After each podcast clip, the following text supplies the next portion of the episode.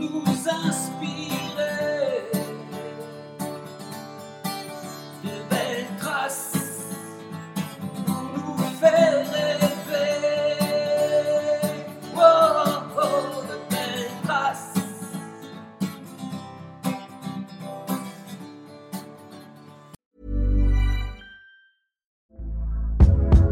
Hey there, it's Michelle Norris. I'm host of a podcast called Your Mama's Kitchen. When I travel, I'm usually looking for a way to find a taste of home when I'm not at home. And one of the things I love to do when I am at home is entertain. And Airbnb allows me to do that. When I was in California recently, I rented a house that had a great kitchen. And when we were sitting around the table, we we're all thinking, we're in someone else's house. Someone could be in all of our homes as well.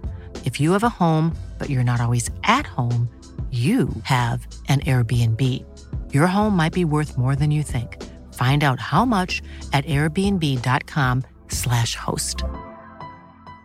Quality sleep is essential. That's why the Sleep Number Smart Bed is designed for your ever evolving sleep needs. Need a bed that's firmer or softer on either side? Helps you sleep at a comfortable temperature? Sleep Number Smart Beds let you individualize your comfort so you sleep better together. JD Power ranks Sleep Number number 1 in customer satisfaction with mattresses purchased in-store. And now save 40% on the Sleep Number limited edition Smart Bed for a limited time. For JD Power 2023 award information, visit jdpower.com/awards. Only at Sleep Number stores or sleepnumber.com. Bonjour à toutes et à tous. Bienvenue dans le podcast Belle Trace.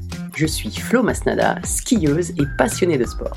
Choisir, dessiner, laisser ma trace, c'est ce qui m'a guidée pendant des années et je souhaite que cela continue. Alors j'ai pensé qu'à travers ce podcast, je pourrais donner la parole aux grands champions, mes amis, que j'ai eu la chance de côtoyer pendant des années pour qu'ils nous transmettent leurs messages, leurs valeurs, leurs belles traces quoi. Ils nous ont fait vibrer et continuent à provoquer des émotions uniques chez nous. Alors, tendez l'oreille et soyez à l'écoute de leur souffle plein d'énergie positive. Aujourd'hui, je vais parler football. Ce n'est pas souvent, contrairement à mon invité du jour. Mais je suis toujours attentivement l'équipe de France et surtout j'aime les belles histoires, les histoires humaines. Mon invité dégage une incroyable aura et quand il vous parle, on sent qu'il s'intéresse vraiment à vous. Ce manager exceptionnel, meneur d'hommes et de projets, j'ai eu la chance de le croiser plusieurs fois et je suis persuadée que nous allons apprendre plein de choses passionnantes avec The Coach, Monsieur Arsène Wenger. Bonjour Arsène, un immense merci d'accepter de participer à, ce podcast Beltra. Je suis vraiment très touchée. Bonjour Florence, c'est un vrai plaisir pour moi parce que j'ai eu le bonheur de te rencontrer plusieurs fois, c'est vrai. Et euh, ça a toujours été extraordinaire. merci, merci beaucoup. Alors, je viens de terminer ton livre qui est sorti euh, l'année dernière, hein, fin d'année, euh, Passion rouge et noire. Et je suis impressionnée par ta passion et je dirais même ton obsession. Parce que c'est le ballon le, le, ce rectangle vert, d'où est-ce que ça te vient? De mon enfance, sans doute, parce que j'ai été élevé dans un petit resto de village où le, le siège du club local était dans mon resto, les restaurants de mes parents. Donc, euh, j'ai dû entendre parler que de foot. Et euh, comme je n'aime pas perdre, je me suis passionné pour le foot. Et comme je n'aime pas perdre, euh, j'ai essayé de, bien m'intéresser de le faire à fond. Oui, dans, les phrases, il me semble que dans ton livre, j'ai reconnu une phrase qui dit Tu parles de souffrance de la défaite et que le football est une question de vie ou de mort. Ce sont des mots forts. Allez, ça, l'était pour moi, oui. Et euh, je pense que c'est comme ça que les gens abordent la haute compétition. Et euh, ils mettent un peu leur vie en jeu tout le temps. C'est un peu le jeu, la, roulette russe, c'est-à-dire euh, à la fois l'opinion qu'on a de soi et l'opinion qu'on veut que les autres aient, de nous, est à chaque fois remise en jeu.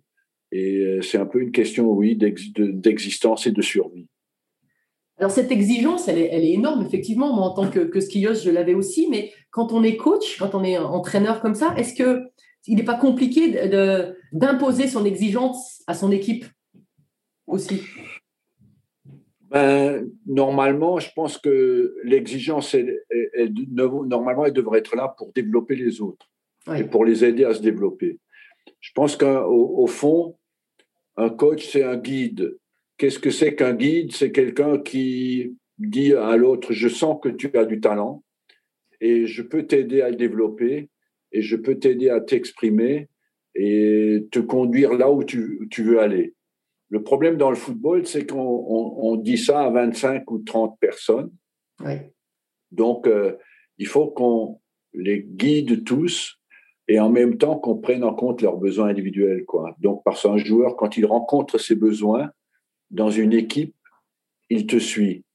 Si il a l'impression qu'il te suit juste pour le, le bien-être du groupe, mais que lui ne s'y retrouve pas, euh, il, euh, il, il, te suivra beaucoup plus de réticence. Donc, il faut essayer de combiner les deux, que chacun s'y retrouve et que le groupe s'y retrouve aussi, d'où le, le, vaste problème de l'entraîneur.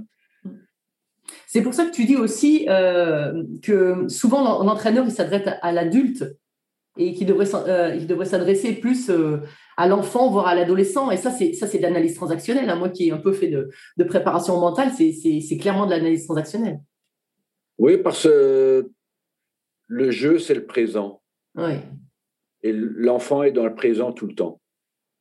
L'adulte, j'aime bien le gars qui dit que ne grandissez pas, c'est une arnaque, parce que l'adulte, il est tout le temps dans le futur, qu'est-ce qui va m'arriver euh, si je loupe, qu'est-ce qui va m'arriver euh, euh, si je ne prolonge pas mon contrat, ou dans le passé, pourquoi est-ce que j'ai loupé ça, pourquoi est-ce que euh, j'ai pas pris la bonne décision, alors que le présent, c'est l'expression, c'est la vie totale, c'est la vie du moment.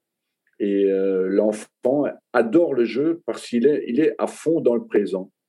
Et en fait, sur le fond, joueur professionnel, c'est rester un enfant, avec des responsabilités d'adulte, mais euh, l'expression de son art est dans l'enfance.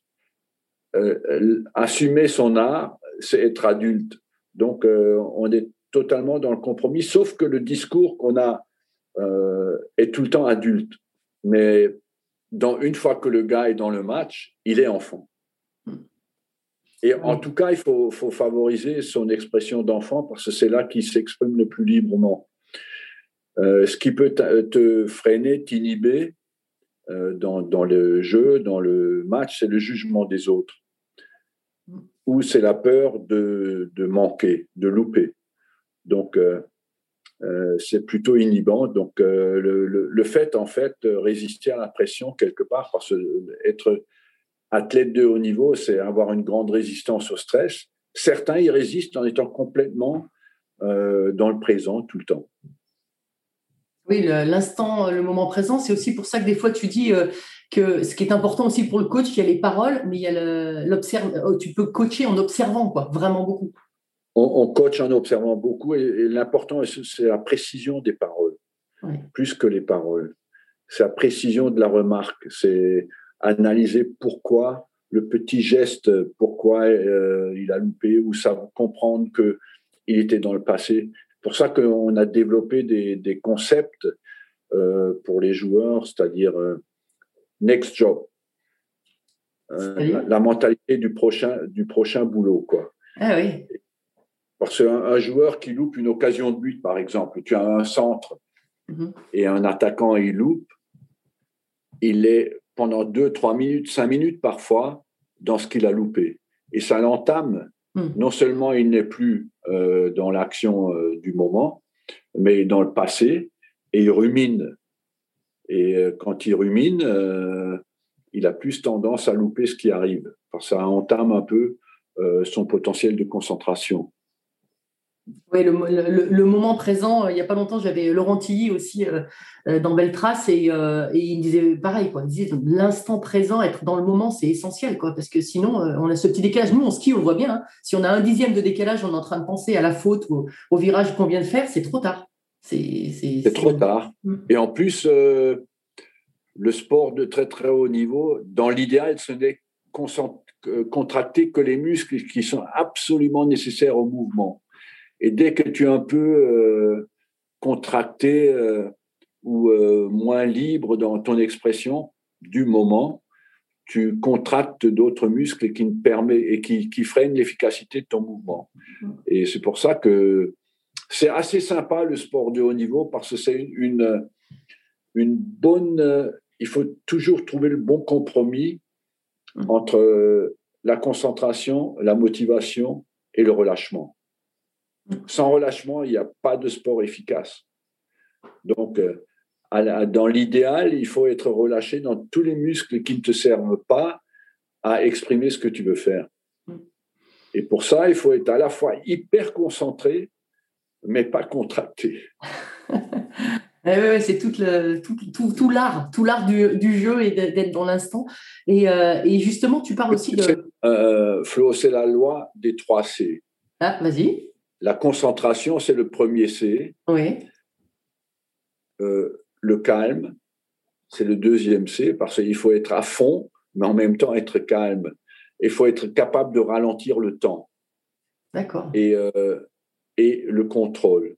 C'est-à-dire qu'il faut carrément tout le temps que tu sois en situation de contrôle. Et euh, c'est la loi des 3 C qui est extrêmement efficace et extrêmement difficile à atteindre. Et que, que, C'est-à-dire qu'elle ne permet pas aux autres d'entamer ni à tes actions passées d'entamer euh, ce que tu fais. Alors, tu vois, c'est étonnant parce que c'est étonnant que tu aies le mot contrôle parce que euh, moi, j'avais tendance à être trop dans le contrôle et j'allais justement rechercher plus l'instinct.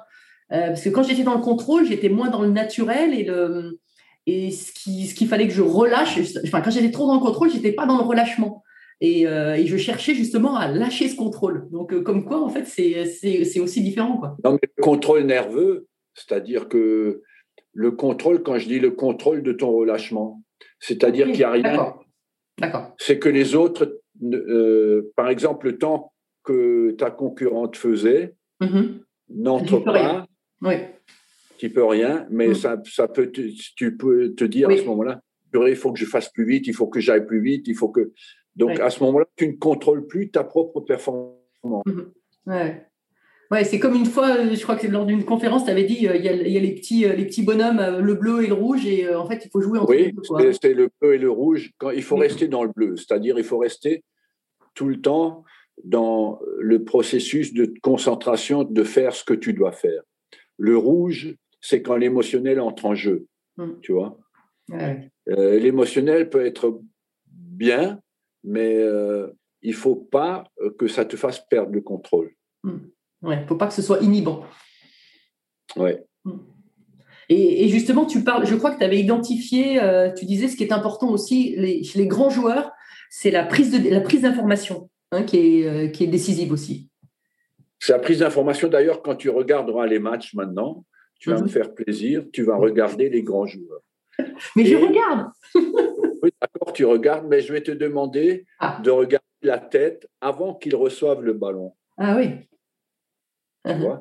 Et tu verras que leur tête, des grands joueurs, hein, je te parle des grands joueurs, leur, leur, tête est un peu comme un radar. Uh-huh. C'est-à-dire, euh, ils regardent à droite, à gauche, comme un oiseau qui se réveille sur un arbre. Il regarde tout de suite droite, gauche si personne n'est là pour le manger. Et euh, un joueur de foot de haut niveau, c'est ça. C'est-à-dire, il prend les informations avant de recevoir le ballon parce qu'en fait, si tu veux, dans le foot, on est euh, réception du ballon et avec contrôle, euh, prise de décision, dire quand tu reçois le ballon, après il faut que tu décides qu'est-ce que j'en fais, mm-hmm. et après qualité et vitesse d'exécution. Une fois que j'ai pris la décision, il faut que je l'exécute. Si je décide, je reçois le ballon, je décide de te le donner. Après, même si j'ai pris la bonne décision, il faut que la qualité de l'exécution soit là pour que je te fasse une bonne passe et que tu puisses toi-même après faire une bonne passe. Mm-hmm. Mais je me suis intéressé à qu'est-ce qui se passe avant que je reçoive le ballon. Et euh, on a fait des analyses euh, sur les joueurs de première ligue et je me suis demandé combien de fois un joueur contrôle son environnement, c'est-à-dire combien de fois prend-il une information avant de recevoir le ballon?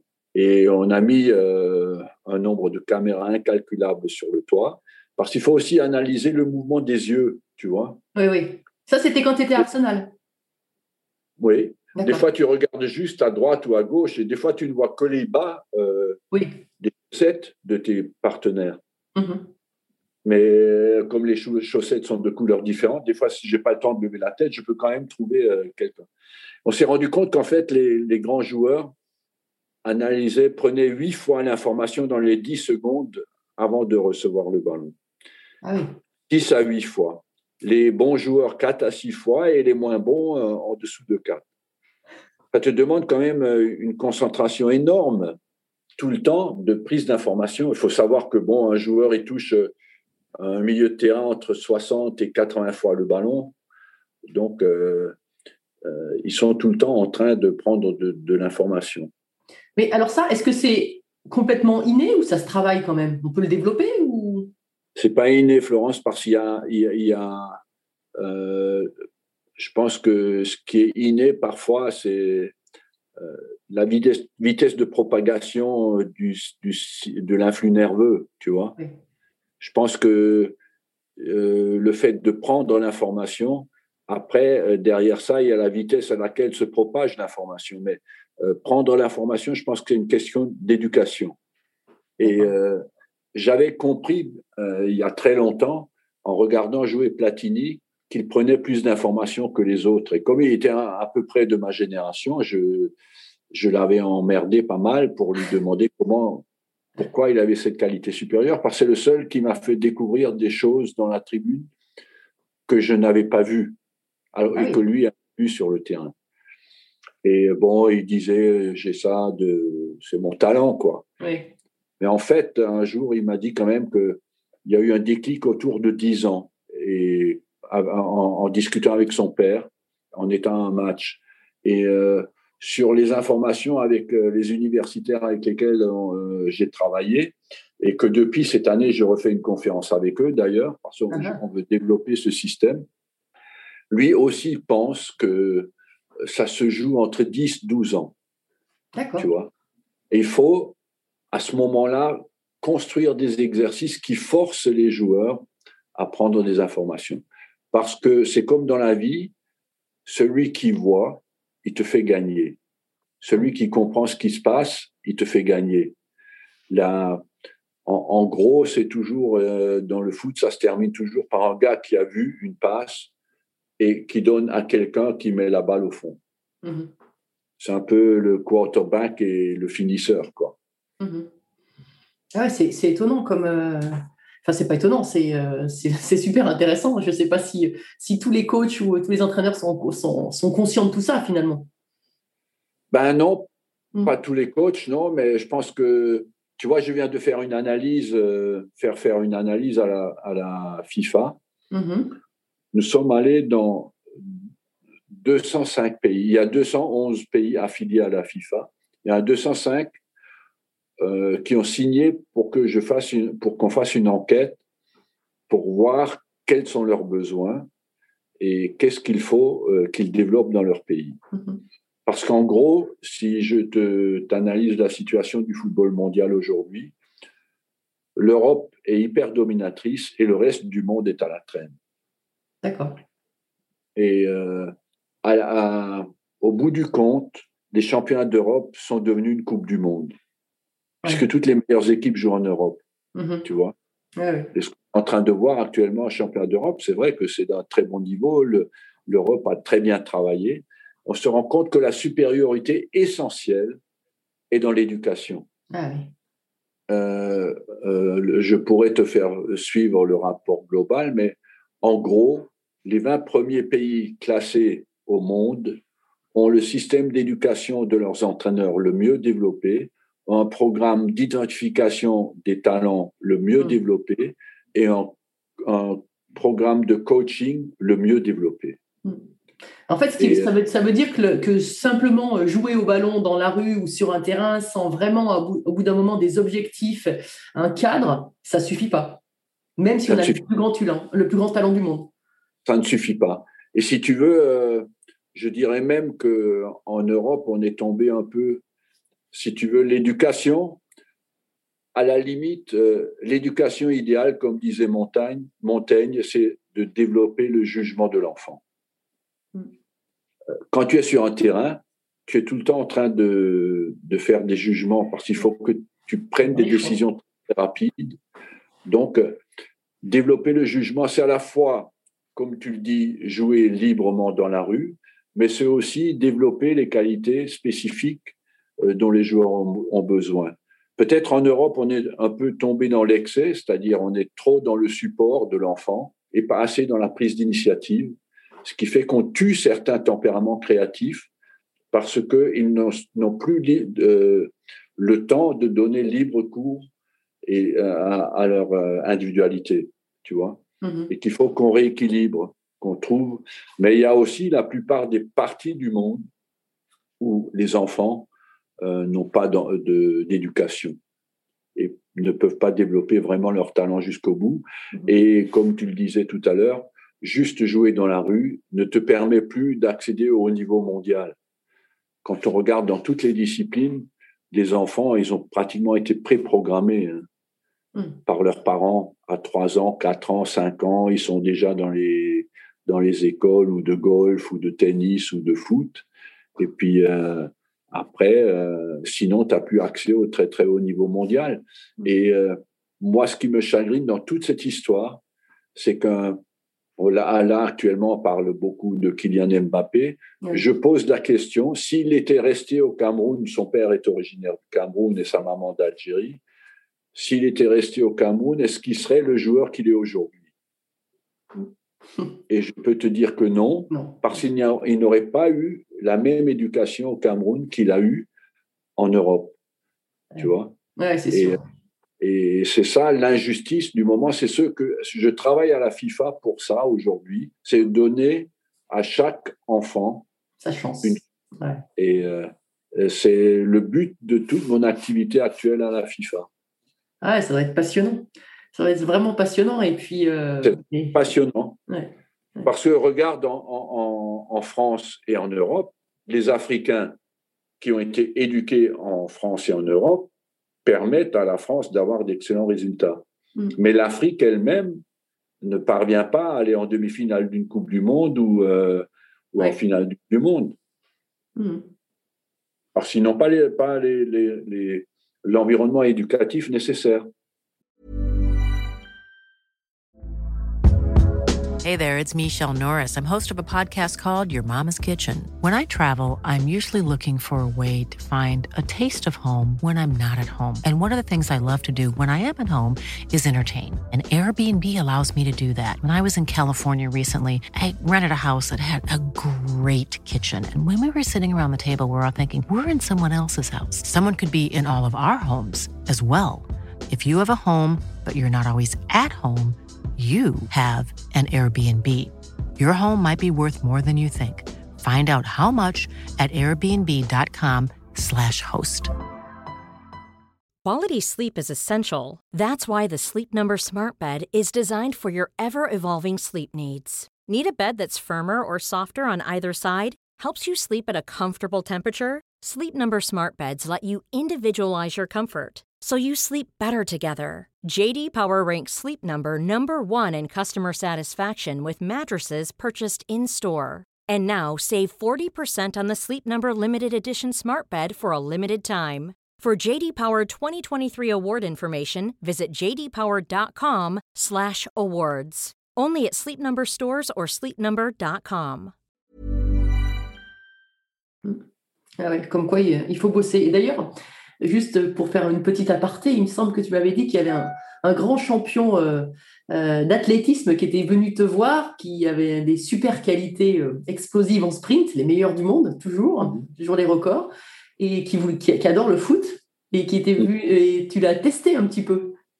Donc ça suffit pas non plus. Ouais, on m'avait dit qu'il était trop lent parce que parce que. on peut le dire quand même, c'est Usain Bolt, hein, mais pour ceux qui l'ont pas trouvé. Oui, oui, mais, c'était pour, pour blaguer beaucoup parce que évidemment parce que le foot c'est changement de direction et la course c'est courir en, en, ligne droite donc euh, et, et, le foot c'est aussi comprendre tout le temps le, le jeu de tes partenaires. C'est en cela que c'est marrant parce que tu peux jouer sur un petit terrain de 40 mètres sur 20 mètres à, à 7 contre 7 et être extrêmement rapide et euh, ne pas pouvoir utiliser ta vitesse.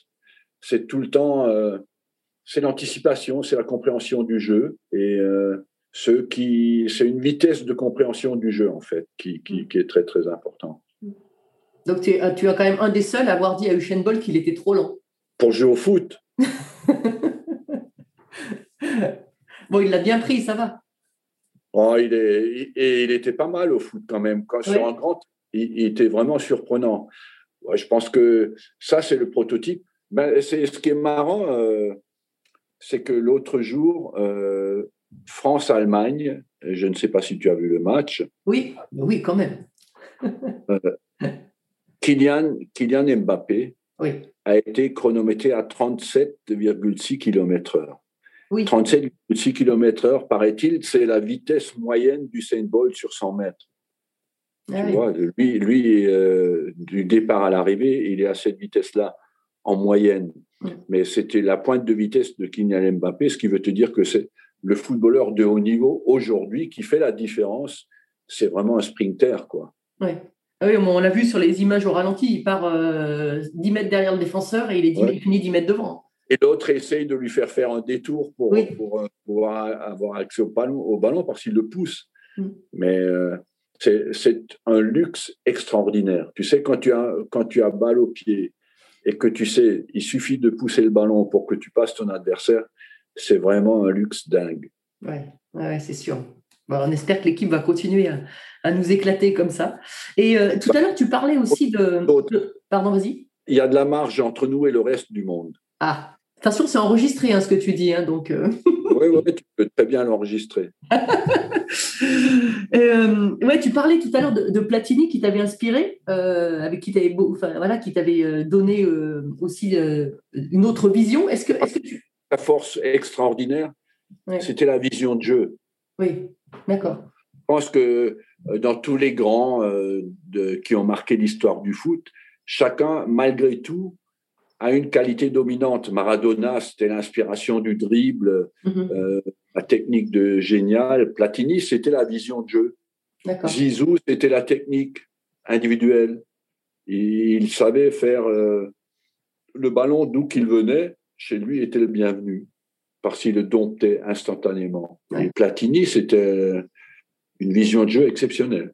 Ah bah, donc en fait là, euh, alors tiens, j'étais parti sur d'autres questions, mais on va partir là-dessus. Euh, pour toi, quel serait le, footballeur, euh, si on avait à construire un avatar footballeur, on prendrait quoi à qui? On prendrait donc la vision de jeu de, de Platini Oui, de Platini, tu prendrais la vitesse d'Mbappé, mais bon, tu, tu, tu, peux, comme ça, la technique de Zizou, tu, tu peux faire.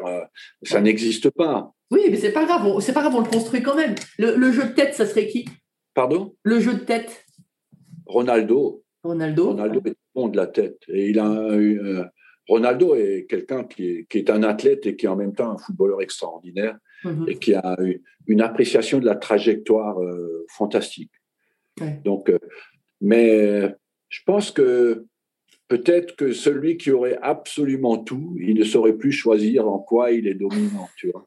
Ouais, eh ben oui, mais c'est important de se connaître ses points forts et ses points faibles pour jouer avec. Très, mm. très important. Et, je pense que euh, euh, les gens de très très haut niveau ont une aptitude à lire en eux ce en quoi ils sont bons. Et en général, ils ont tous une capacité incroyable à analyser leurs performances en étant assez durs avec eux-mêmes.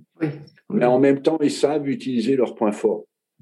Et euh, ça, c'est, ils savent qu'ils sont dominants quelque part et ils savent l'utiliser avec efficacité. Mais ils ont une analyse incroyable.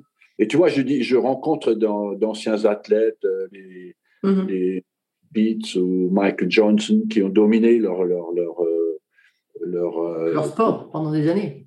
Discipline pendant des années. Mm.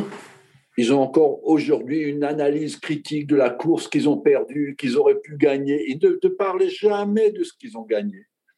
Ils te parlent toujours de la course qu'ils auraient pu gagner et qu'ils ont perdu. C'est ça les grands champions. C'est pour ça que je te disais au départ, nous sommes tous une forme de mixture entre la, l'amour de la victoire et la haine de la défaite. Mais le grand champion quand même, c'est quelque part qui a la haine de la défaite à un point incroyable. Ah et le grand coach aussi alors? Aussi. Bah, tu sais, celui qui dit bon, aujourd'hui on a perdu, on n'a pas de chance, il reste pas longtemps dans le métier. Hein. et, justement, par rapport à ça, euh, comment tu travaillais tes causeries avant match? Parce qu'on en fait toujours un petit, voilà, une grosse scène. maintenant, on a les caméras. Est-ce que, est que toi, tu le travaillais particulièrement ou tu l'adaptais en fonction aussi de la situation? Non, je l'adaptais en fonction de la situation que je ressentais d'abord par rapport à l'adversaire, parce que euh, euh, tous les adversaires, contrairement à ce qu'on pense, on pense que le coach il fait des, discours super motivants dans les grands matchs. Dans le grand match, il y a besoin de rien dire. Il y a plutôt besoin de calmer les gens, de les rassurer. C'est dans les petits matchs euh, où tu es super favori, tu vois, qu'il faut faire en sorte de créer un degré de vigilance.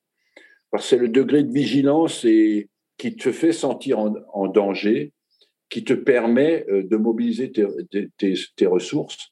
Parce qu'un sportif, un sportif euh, en compétition, dans la haute compétition, qu'est-ce qui le caractérise Il a tous les sens en éveil, en fait, tu vois il y a une forme d'hypersensibilité. C'est pour ça aussi qu'on voit souvent, euh, on pense toujours que le, grand sportif est une machine qui n'est pas vulnérable. C'est pas vrai. Mm. Le grand sportif est souvent quelqu'un d'hypersensible. Et cette hypersensibilité l'aide à sentir tous les dangers et tous les événements dans, dans une compétition. Et on voit beaucoup de grands sportifs euh, qui ont beaucoup de mal après leur carrière, parce que c'est une forme de dépression et comme ils sont hypersensibles, ils sont aussi vulnérables après leur carrière. Et euh, ça, c'est quelque chose de très, très intéressant. Je pense que le, souvent, le grand public a une image un peu faussée euh, euh, du grand sportif. Oui, oui, c'est sûr que c'est. je, suis tout à fait d'accord. Il y a des choses aussi qu'on voit à des moments, et puis, et par exemple aux Jeux Olympiques, là, je vois, moi je vais y aller. Il y a des choses, je vais faire très attention, même des mots ou des attitudes peuvent complètement déstabiliser un sportif parce qu'on ne le connaît pas. Ou, euh, et, euh, Totalement. Et la, Moi, la performance se joue là, des fois. De 200 mètres, ils te disent que aux premiers Jeux Olympiques, ils sont entrés dans la chambre d'appel. Au bout de deux minutes, ils avaient perdu la course. Parce que quelqu'un les a impressionnés, quelqu'un les a, les, les, les, a fait perdre, leur a fait perdre leurs moyens, tu vois. Et après, ils apprennent. C'est ce qu'on appelle souvent l'expérience, mais en fait, c'est c'est l'apprentissage euh, par l'échec. Et que tu, après, euh, c'est pour ça que je te disais tout à l'heure, c'est qu'après, le gars, il rentre chez lui, il se dit, mais putain, j'ai mal couru aujourd'hui, pourquoi? Ah mince, quelqu'un m'a déstabilisé dans ma préparation. Et la fois d'après, il y retourne et dit, maintenant, plus personne ne va me déstabiliser. Ceux qui trouvent la réponse juste progressent de compétition en compétition. Mmh. D'où ces fameux rituels aussi qui peuvent être des fois complètement exacerbés avec un Nadal, par exemple, avec ses bouteilles, mais c'est aussi pour rentrer dans cet état où il va être un peu imperméable à, tous ces événements qui peuvent le. C'est parasite. Qu'est-ce qu'il a comme but, le rituel? C'est rassurant. Et te permettre de, mettre, de te mettre en condition mentale. Pour ça, regarde, toutes les religions créent d'abord un rituel pour te mettre en fonction de pensée. Et le sport, c'est exactement pareil. C'est une forme de rituel qui entoure l'athlète, qu'il se crée petit à petit et qu'il sait qu'il le met en position d'être hyper compétitif. Et est-ce que le coach a un rituel? Le coach a un rituel. Il va mettre la même cravate euh, à tous les matchs. Il va exactement, il va boire le café à la même heure, il va parler aux gens à la même moment, il va voir les gens avant le match au même moment tout, tout ce qui lui rappelle la victoire et qui le rassure, parce que coach, c'est déstabilisant. N'oublie pas, Florence, que mmh. un coach, il dit, mon sort est entre vos mains, je vous le confie et je suis sûr que vous allez le faire. Tu vois, ça crée, tu as une forme de dépendance des autres qu'il faut être capable de bien vivre. Moi, ça ne me coûtait pas, mmh. mais j'ai vu des gens brillants perdre totalement les pédales à cause de ça parce qu'ils ressentaient cette forme de dépendance, de non-maîtrise. Et souvent, le sportif de haut niveau est quelqu'un qui aime maîtriser des choses. Et psychologiquement, c'est pas le mieux préparé pour être entraîneur. Parce que être entraîneur d'un sport collectif, hein, c'est de mettre ton sort entre les mains des autres et, ne pas le vivre négativement. C'est vrai, c'est vrai. Et est-ce que tu as des. Donc, tu parlais de Platini tout à l'heure. Est-ce que tu as d'autres personnes ou d'autres coachs qui t'ont euh, influencé dans ta, dans ta carrière?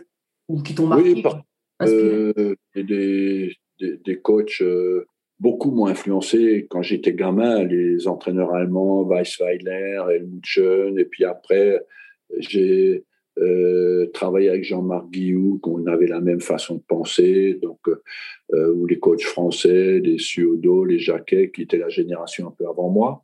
Donc, oui, j'ai été très influencé par, par beaucoup d'entraîneurs, par leur façon de voir le football, oui. Ouais, oui, c'est sûr que c'est. Et, euh, est-ce que tu as des, livres aussi? Parce que tu, regardes, regardes beaucoup, beaucoup de, matchs de foot, ça je sais, je l'ai lu d'ailleurs dans ton livre. Et est-ce que as, toi, tu as des livres aussi qui t'ont inspiré?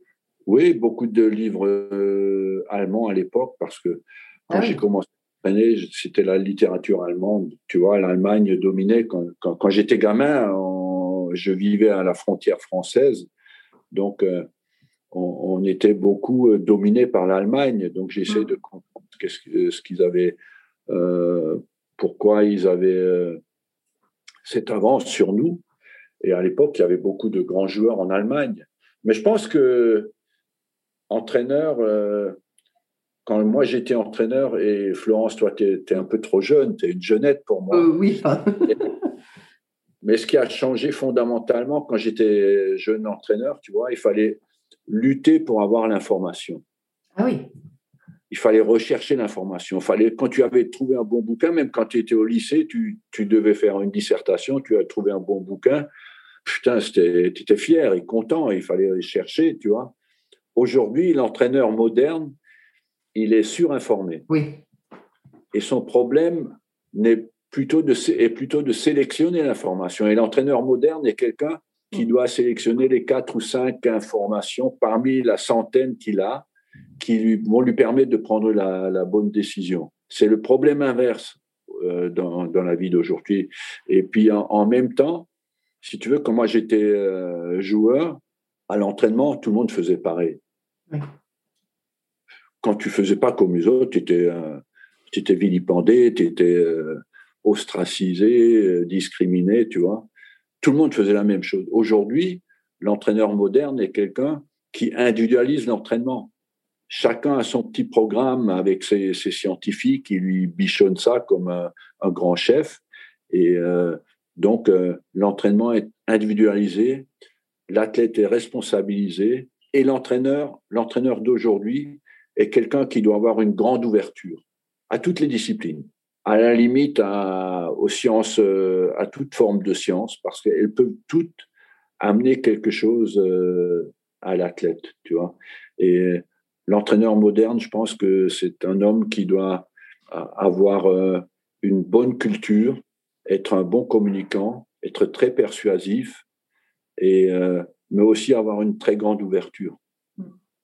Mais alors toi qui as entraîné euh, pendant, euh, pendant, de nombreuses années à Arsenal avec toutes ces victoires, euh, qui aimait tout maîtriser, parce que finalement, tu as aussi maîtrisé les négociations de contrats, le stade, enfin, voilà, la construction du nouveau stade. Est-ce que, est que, tu aurais, est-ce que tu aurais aimé entraîner aujourd'hui avec ces, ces nouvelles contraintes? J'aurais aimé entraîner, oui, parce que j'aime ça, j'aime être l'herbe fraîche le matin. et, et voir euh, l'expression collective sur un terrain. Tu sais, il y a, y, a y a, des jours, quand tu as des, des, bons joueurs, où tu prends vraiment un plaisir énorme quand tout le monde est dedans, ensemble, tu vois. Tu te dis, pourquoi est-ce que je suis bien payé pour voir ça? Je, je, suis prêt à payer pour, pour voir ce que je vois. Il y a des jours où tu penses que tu n'es jamais assez payé parce que euh, c'est la galère. Euh, gens, certains font la gueule, ils sont pas contents, tu as perdu le match, ou tu, tu as l'impression que tu nages contre le courant, tu vois. Donc, mais en même temps, il y a quelque chose de fantastique dans le sport de haut niveau, c'est qu'il n'y a pas de triche. Tu es bon ou tu pas bon. C'est la vérité. Tu peux, il n'y a pas de classe sociale. Euh, c'est l'état brut de la performance et de ta valeur. Et ça, j'ai toujours aimé le sport de niveau à cause de ça. Ça, c'est pas d'où tu viens, ni ce que tu as appris, c'est ce que tu fais au moment où tu dois être performant. Et en même temps, tu as toujours la réponse immédiate de ton action. Ben alors justement, vu que tu, tu, dépends souvent quand même des arbitres. On l'a vu là avec le France-Allemagne, tu vois, parce que j'ai regardé. Euh, quand il y a un petit peu des fautes d'arbitrage ou des, surtout on le voit contre nous, comment tu, comment tu le vis, toi, ça? Parce que c'est l'injustice, c'est c'est ah, tu Parce que tu détestes l'arbitre pendant 24 heures. c'est ça. Et si tu le rencontres dans la rue, tu es prêt à le frapper. Mais, euh, mais en même temps, après 24 heures, quand l'émotion et la colère sont passées, il faut que tu te poses la bonne question. Est-ce qu'on aurait pu gagner? Ce, ce sont les fausses excuses qu'il faut faire disparaître des équipes en général, si tu veux, mm. ou chez les athlètes. C'est de leur dire, bon, l'arbitre, il a pris une mauvaise décision. Est-ce qu'on aurait pu gagner malgré cette mauvaise décision? Tu vois? Et, c'est après, il faut faire confronter euh, ton équipe à la réalité. C'est que, bon, une mauvaise décision, si c'est que l'arbitre qui peut décider qu'on gagne ou qu'on perd, on va pas gagner souvent. Hein. Oui, Donc, euh, il faut faire face à la réalité, c'est-à-dire, bon, il y a eu une mauvaise décision, mais on aurait peut-être quand même pu gagner si on avait joué comme on l'avait planifié et si on avait bien joué. Donc, euh, il faut toujours faire en sorte d'éliminer les fausses excuses mmh. euh, des joueurs, tu vois après une défaite, tu es toujours euh, tenté de te euh, un peu de t'abriter derrière, derrière des fausses excuses. Oui, ouais, trouver, trouver les solutions. Je sais que moi, je l'ai vécu aussi, une, une non-sélection pour des Jeux Olympiques euh, et qui n'était pas vraiment justifiée. Puis finalement, l'année après, je dis, mais plus jamais je, je dépendrai de deux sélectionneurs. enfin voilà, j'aurai ma place incontestable, point. Quoi. Et du Exactement. coup, les choses en place pour, pour gagner. Florence. Hum. Pardon? Ça a coupé. C'est la seule réponse que tu pouvais donner. Bon, c'est un peu au détriment de tes genoux aujourd'hui, mais bon. c'est ça, c'est ça, mais on va y arriver. Euh, j'avais une autre question aussi. Euh, tu regardes du foot, tu vis foot, tu manges foot. Est-ce que tu as une autre passion qu'on ne connaît pas? Un autre centre d'intérêt? La passion des gens, oui. Euh, la passion de, d'une façon générale, la curiosité de la vie. Oui. j'aime, et j'aime voir euh, les gens engagés. J'ai beaucoup de respect pour ça, tu vois. J'aime la, la vérité dans l'engagement parce que ça me rappelle le sport de haut niveau, des gens qui sont vraiment engagés dans quelque chose, que ce soit le foot ou autre chose. Et puis je m'intéresse aussi à, aux problèmes de société, à l'évolution des sociétés. Et est-ce que tu as un, motto, une sorte de devise dans, qui te guide dans la vie? Oui, ma devise, c'est de je pense que la vraie fierté dans la vie, c'est euh, de faire aussi bien qu'on peut faire. Ouais. Ouais, bah oui, c'est une bonne, euh, c'est une bonne devise. Aller au bout de, de, son talent avec intégrité, euh, ça, me, ça me semble. Je pense qu'en gros, les valeurs que tu génères autour de toi sont plus importantes que tout le reste. Ouais. Mhm. Alors justement, quand tu, quand dis ça, euh, euh, qu'est-ce que c'est pour toi une belle trace finalement, une, belle trajectoire? Parce que mon podcast s'appelle Belle Trace, donc euh, en ski c'est plus simple. Peut-être que toi c'est trajectoire du ballon, mais finalement ça dépasse, ça dépasse ce cadre-là. Ben justement, une belle trace, c'est de, laisser dans l'esprit des autres quelque chose qui leur donne le goût du beau ou de penser que la vie mérite d'être belle.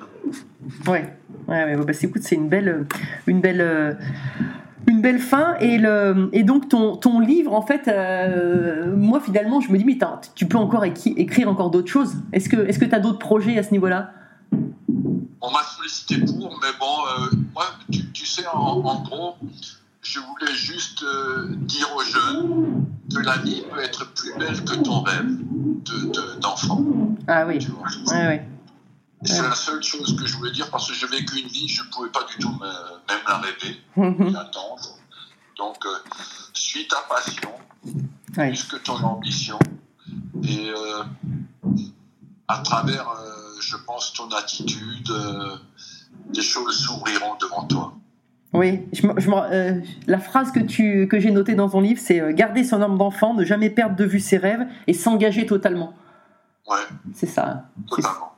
Parce que si tu veux, euh, euh, tous les grands projets que j'ai rencontrés, des gens qui ont fait des choses extraordinaires, ça se résumait un, peu à ça. Quel est ton rêve? Comment tu peux le réaliser? Chasse automatiquement toutes les pensées négatives qui viennent. Oh, je le ferai l'année prochaine. Peut-être que je suis pas assez bon pour le faire. Euh, en ce moment, c'est difficile. Et engage-toi totalement. C'est pour ça que je te disais, quand tu me demandais quel est mon centre d'intérêt, mon centre d'intérêt est cette forme de respect que j'ai pour les gens qui s'engagent totalement. Hmm. Bah, écoute, merci. Je crois qu'on va finir là-dessus parce que c'est euh, vraiment un, très beau message et, euh, et euh, très généreux de ta part de, de, donner toutes ces, tout, tout, tout, ce que tu as appris en fait. Et, et merci vraiment parce que c'est c'est ouais, c'est fort, c'est très très fort. Florence. Merci beaucoup Arsène. Je pense qu'on se verra bientôt, à bientôt. Oui, oui, bah oui, j'espère aussi. Merci, au revoir. Au revoir. Merci à tous, chers auditeurs passionnés. Vous savez qu'en ski, on récompense les jeunes skieurs avec des étoiles. Alors, si ce podcast vous a plu et que vous voulez continuer à suivre les belles traces et à le faire découvrir aux amis, mettez non pas 3, mais 5 étoiles.